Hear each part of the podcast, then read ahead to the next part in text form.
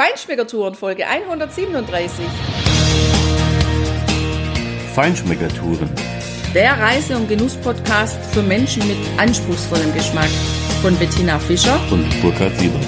Hier lernst du außergewöhnliche Food- und Feinkostadressen, Weine und Restaurants kennen. Begleite uns und lass dich von kulinarischen Highlights inspirieren.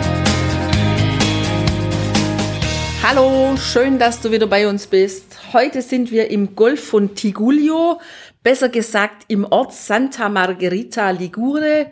Wir erzählen dir heute von einer Antica Drogeria, von einem Aperitivo im Hafen und was es bedeutet, wenn der Kellner dir wünscht Buon Aperitivo, was dann auf deinem Tisch alles steht, von einer Villa Durazzo, die auch gleichzeitig ein Museum ist und wir gehen mit dir essen bei Margherita Olivieri ins L'Insolita Zuppa. Buon aperitivo. Das ist was, das können die Italiener so gigantisch gut. Das kann quasi, glaube ich mal, niemand besser als die.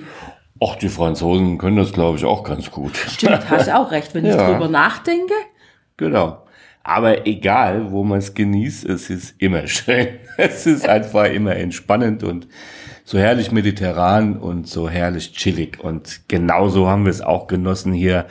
Ja, am, am Hafen von Santa Margherita Ligure. Du schlenderst da ganz entspannt an der Uferpromenade, an der Küstenstraße entlang, die hinten raus weiter nach Portofino geht, wo auch viele Promis zum Beispiel ja Wohnungen oder Häuser haben. Ich glaube, Mario Adorf hat dort auch eines und wo natürlich auch ein Haufenweise richtig fette, teure Yachten im Hafen liegen.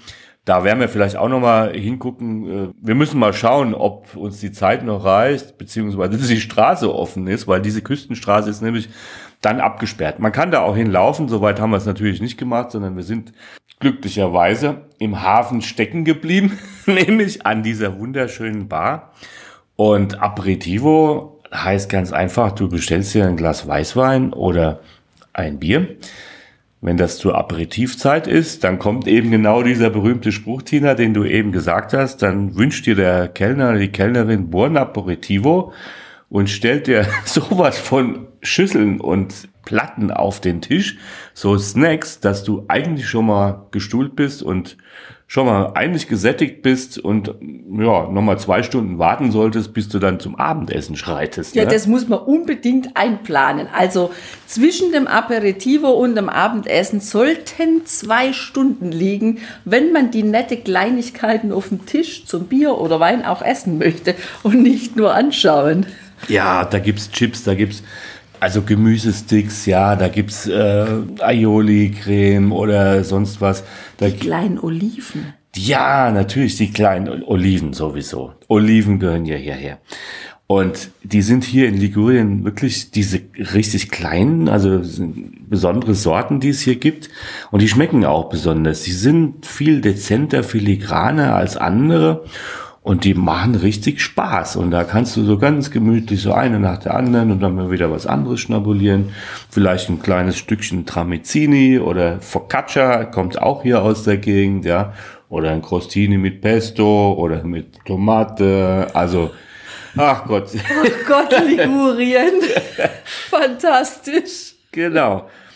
Ja, und dann sitzt du ganz entspannt und schaust so auf die Boote, aufs Wasser, was so äh, vor sich hin plätschert, äh, das geschäftige Treiben in den anderen Restaurants oder auf der Straße. Also ja, da kannst du es dir echt gut gehen lassen. Ne? Ja, das ist La Dolce Vita, würde ich mal sagen. Und apropos La Dolce Vita, wenn man dann solche Dinge, die hier gemacht werden, wie zum Beispiel das Pesto oder die kleinen Olivchen, dann auch mit nach Hause nehmen will, dann gibt's hier im Ort eine grandiose Feinkosthandlung, also eine Antica Drogeria Segezzo heißt die und die haben wir auch besucht, da sind wir mal durchgelaufen und das ist ein echt uraltes Geschäft mit ganz hohen Decken, viel in Holz gemacht, hohe Regale Und wenn man da reinläuft, wir sind jetzt gerade zur Osterzeit da, die sind gerade dabei, viel Schokolade und Ostereier zu dekorieren, dann haben die eine irre Süßigkeitenabteilung, wo dir so dieser Kakaogeruch unter der Nase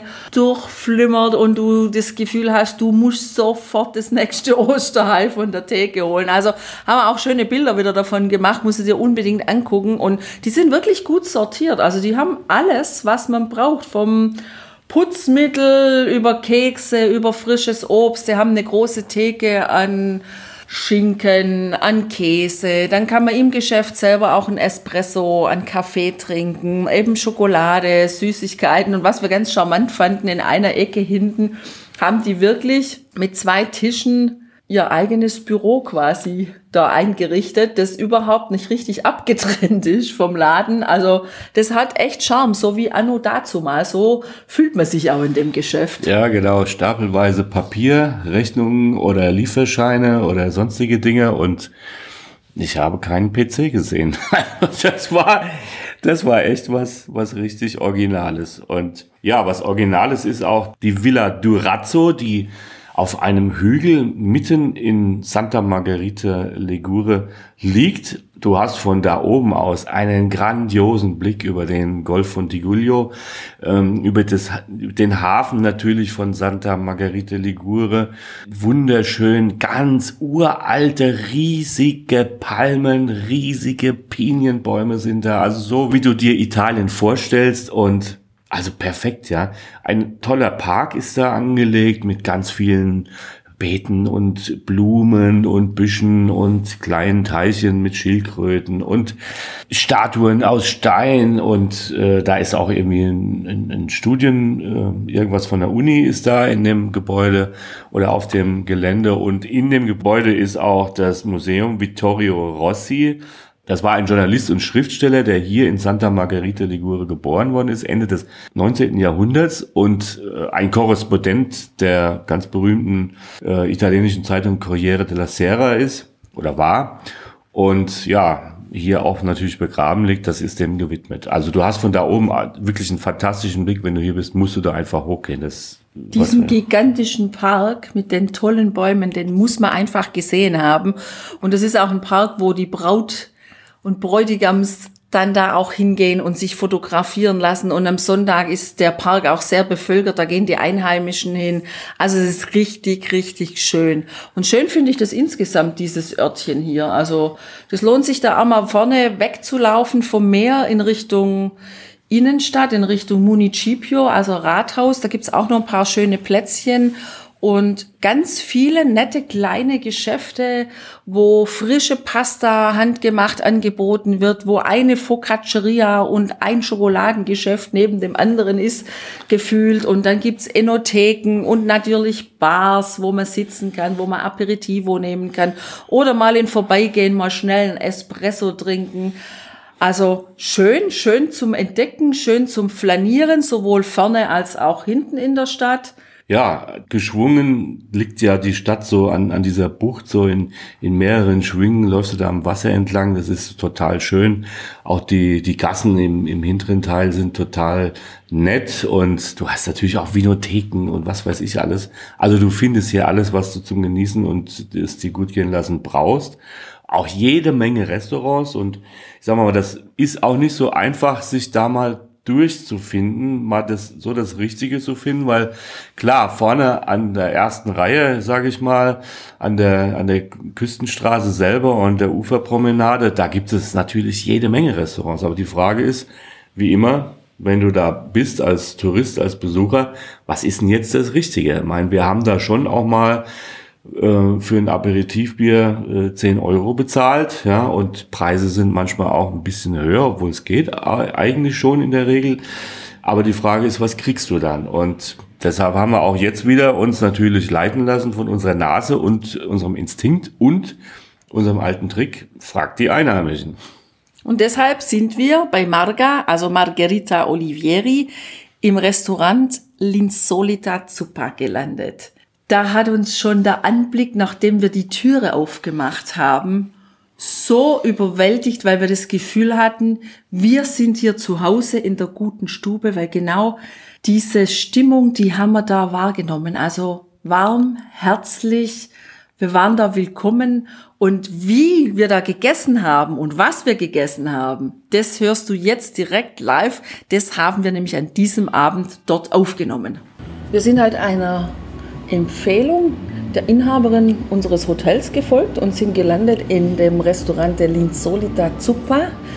Und wenn man hier die Tür öffnet, dann tritt man in einen wunderschönen Raum ein, der gelbe Wände, Terrakotta-Wände hat, wo braune Tische und Stühle stehen, wo kleine Tischläufer auf den Tischen liegen, auf den dunklen braunen Tischen, die in grün, in gelb, in Terrakotta gehalten sind. Passend dazu karierte Servietten. Also es ist ein unheimlich heimeliges Gefühl hier drin im Hintergrund. Vielleicht hörst du das, hört man so eine leicht meditative Musik laufen. Dann haben sie schön dekoriert. An den Wänden sind so kleine Regale mit uralten Dingen. Da stehen zum Beispiel uralte Kaffeemühlen drauf. Da hängen alte Waagschalen aus Messing, wo man die Waagsteine draufgelegt hat. Da sind alte Lampen von Booten, Messinglampen, also Öllampen. Also unheimlich schön, unheimlich und ich habe jetzt gerade mal den Inhaber gefragt, warum das Restaurant L'Insolita Zuppa heißt. Und da hat er mir erzählt, Buonasera. Oh. Mhm. Grazie. Grazie. Grazie. Und da hat er mir erzählt, dass früher der Name des Restaurants Insolita Zuppa, also die gewöhnliche Suppe war. Und als die das übernommen haben, wollten sie den Namen nicht gänzlich ändern, weil der ja schon eingeführt war. Und da haben sie einfach das L Apostroph IN, also zur Linsolita Zuppa, angehängt und haben die ungewöhnliche Suppe draus gemacht. Und tatsächlich ist es so, wenn ich jetzt den Teller sehe, der mir gerade eben serviert wurde, dann ist es absolut ungewöhnlich. Ich habe nämlich hier rote Gnocchi mit Zucchini und Basilikum auf meinem Teller, auf einem blauen Teller. Und das ist fürs Auge so wunderschön, dass ich mich schon fast nicht traue, da jetzt mit meiner Gabel reinzugehen, obwohl es mich total anmacht. Wow, ich habe hier einen Teller von Spaghettoni vor mir, die mit Sardellen und Krumen von einem roten Brot, was mit Speck affirmiert ist. Und also, der schmeckt Bombe, ja. Die, die Spaghettoni sind hausgemacht. Tutto bene. Sì, grazie. Ja, mille grazie. Die Spaghettoni sind wie alle Pasta hier im Haus selbst gemacht, Fatto a casa von der Küchenchefin. Und also die sind von der Textur her optimal. Ja, die sind genau al dente, so wie Pasta sein muss. Nicht zu hart, aber auch nicht zu weich. Einfach perfekt gegart. Und also diese, diese Fisch, diese kleinen Fischchen dabei, ja, ein, ein, schöner, ein schöner Hauch von Meer, aber in Kombination mit diesen Bröseln auch eine tolle, leichte, rauchige ja, Fleischnote vom Speck her. Eine ganz sämige, ölige, wunderbare Soße, sehr angenehm. Und ich glaube, ich werde mir, wenn ich damit fertig bin, am Ende noch ein bisschen was von dem Brotkorb hier nehmen, um diese Soße aufzutitschen, weil das ist einfach genial. Ja, der Brotkorb ist ja überhaupt auch echt eine Wucht. Da werden solche Teigrollen, also aus, mit der Hand ausgerollter Teig zu so Würstchen, wird am Ende zu einem Knoten geformt. Und das haben sie dann frisch aufgebacken. Und das eine Brot ist ganz gelb mit Kurkuma und das andere ist auch mit Kurkuma, aber hat dann noch so einen schwarzen Rand. Im Grunde so ein bisschen wie der deutsche Marmorkuchen mit Kakao. Und dann sind diese kleinen selbstgebackenen Taralli, also dieses eher harte Gebäck noch dabei, was man ja normalerweise zum Rotwein genießt und ein bisschen Focaccia. Aber apropos Rotwein, ich meine, die Taralli, die brauchen wir ja auch. Tina, du sagst es. Wir haben uns hier nicht einen, einen Einheimischen empfehlen lassen, sondern einen roten von Sardinien, von der Isola del Nuraghi. Er muss echt sagen, also das war eine tolle Empfehlung. Ein 2016er Jahrgang, ein, ein, ein Rosso IGT. Also der ist so samtig weiß, der hat so samtige Tannine. Ja, also der, der umschmeichelt deinen Gaumen, das ist der helle Wahnsinn. Und in der Nase super fruchtige Noten. Mittlerweile kommt auch ein bisschen erdige Noten mit ins Spiel? Ja, so ein bisschen Pflaume habe ich jetzt so vordergründig. Am Anfang, als man eingeschenkt hat, da war mehr so dieser rote Fruchtpotpourri, aber jetzt habe ich so das Gefühl, so wie du sagst, so erdig, pflaumig, aber unheimlich samtig weich. Ist auch von der Farbe her gar nicht so dicht, wie sonst oft die Rotweine sind. Hat eher ein helles Rot, wo man echt fast nur durchblicken kann.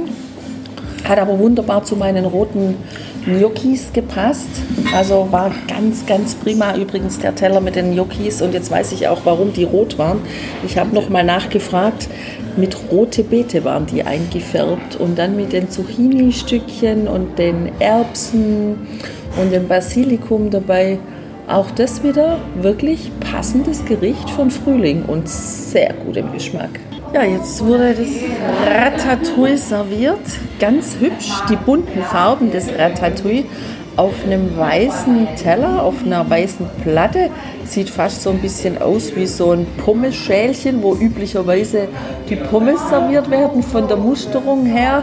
Ist aber natürlich Porzellan und dazu natürlich jetzt auch das bestellte Fleisch vom Grill. An der Seite sind drei Tupfer grüne Guacamole, ein paar Röstzwiebeln sind dabei und ein ganz grobes Meersalz liegt dabei. Also ich bin jetzt gleich mal gespannt, wie mir das schmeckt. Ja, ich habe mich für das Filetsteak mit äh, Gorgonzola entschieden und wow, ich bin mal richtig gespannt. Das sieht toll aus hier auf äh, so einer Platte, die aussieht wie eine Schieferplatte und äh, ja, diese Gorgonzola-Soße ist sehr cremig, sämig. Ja, also das ist nicht einfach nur Gorgonzola da drüber gelegt, sondern eine wunderbare Soße. Tutto bene, grazie. Molto bene, grazie. So, ich habe es angeschnitten. Also, ja, Medium. Es ist richtig gut gegart. Ein tolles Fleisch, butterzart, richtig gut im Geschmack auch. Und die Soße dazu mit der Gorgonzola-Note, das ist ja für mich heute Abend perfekt. Richtig gut. Dazu habe ich die Fagioli, die Bohnen, toskanische Bohnen, die so herrlich tomatig sind, ja, weil viel Tomate und Knoblauch auch dabei ist. Und also für mich passt das wunderbar zusammen. Tina, wie, wie es dir mit deinem Ofenratatouille? Mit dem Ofenratatouille geht es super. Das schmeckt erstklassig mal wieder, so richtig wunderbar mediterran. In erstklassigem Öl wahrscheinlich gegart. Und mein Fleisch geht es auch super. Also Fleisch pur, ich bin da die Puristin, ohne Gorgonzola-Soße. auch in Medium und es liegt richtig schön Medium rosa vor mir. Köstlich, einfach köstlich. Und der Wein übrigens dazu auch sehr köstlich. Das finde ich auch. Der spielt jetzt richtig seine Stärken aus, weil der hat schon noch ein bisschen Säuregerüst. Und das kommt mit dem Fleisch zusammen natürlich richtig gut. Samtig zarte Tannine, wie gesagt, diese Fruchtnoten, die jetzt auch erdiger wurden. Tolle Kombination. Die Köchin, die hast du ja gerade im Hintergrund sowieso gehört, die kam ja am Tisch vorbei und hat gefragt, ob alles okay ist mit unserem Essen. Das ist ein super Team hier. Die zwei Jungs und die Köchin. Super Team, super aufmerksam, ja. unheimlich freundlich, nett, zuvorkommend, hilfsbereit. Also für mich eine absolute Empfehlung hier das Restaurant. Hospitalità Italiana hat, glaube ich, der eine auf der Schürze stehen. Also das ist mal definitiv garantiert. Ja, tolle Weinempfehlung. Und da braucht keiner mehr sagen, dass Frauen kein Fleisch machen können. Das hat die Küchenchefin hier wunderbar hinbekommen. Absolut. Obwohl ich ja schon total satt war nach den beiden Gängen, hat mich der nette Kellner dann doch noch überredet auf ein kleines Sorbetto. Mandarine gab es heute im Angebot. Ja, ich konnte seinem Schaum nicht widerstehen und jetzt bin ich ganz froh, dass ich ihm nicht widerstanden habe, weil ich habe ein wunderschönes orangenes Sorbetto in einem ganz hohen Glas, wie in so einem Champagnerkelch serviert bekommen. Obendrauf saß eine schöne Himbeere und schon der erste Schluck von diesem Sorbetto hat mich zurückdenken lassen, zurückfühlen lassen in die Zeit, in der ich mal im Winter in Sizilien war. Und wer davon schon mal von den Bäumen in Sizilien im Winter die reifen Mandarinen gekostet hat, der weiß, was ich hier im Glas habe. Ich kann die Mandarine nicht beschreiben, wie die schmeckt. die ist so völlig anders als alles, was man bei uns so in Deutschland zu kaufen bekommt. Also selbst beim Italiener haben wir schon Obst gekauft, selbst da, auch wenn die schreiben sizilianische Mandarinen oder Orangen. Diesen frischen Geschmack, so wie ich ihn in Sizilien und jetzt hier in meinem Glas habe, habe ich sonst nie. Und das ist einfach gigantisch gut.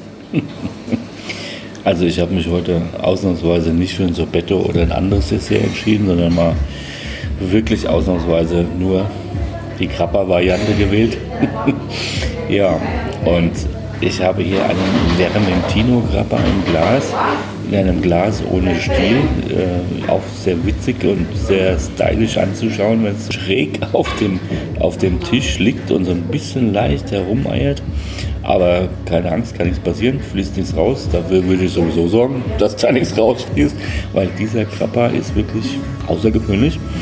Ich kann mich nicht erinnern, dass ich schon mal einen Grappa aus Vermentino Dresden getrunken habe.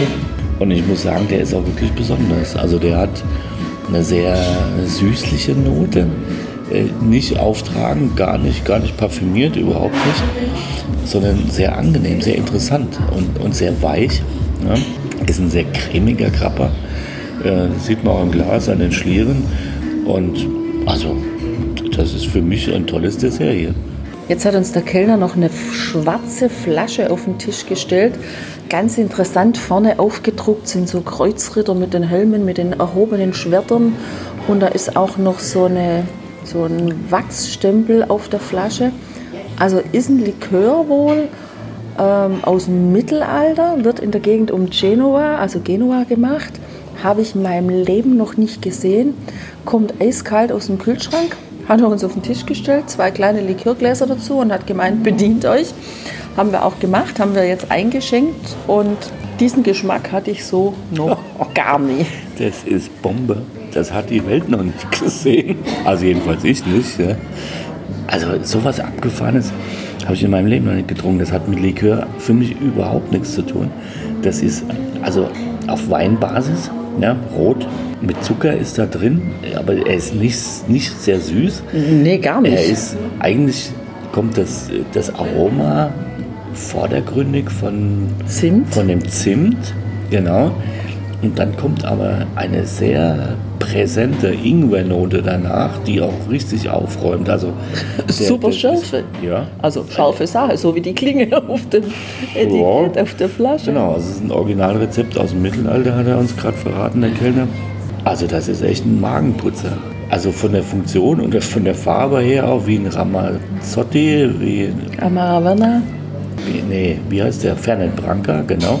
Aber geschmacklich völlig anders und, und viel besser vor allem.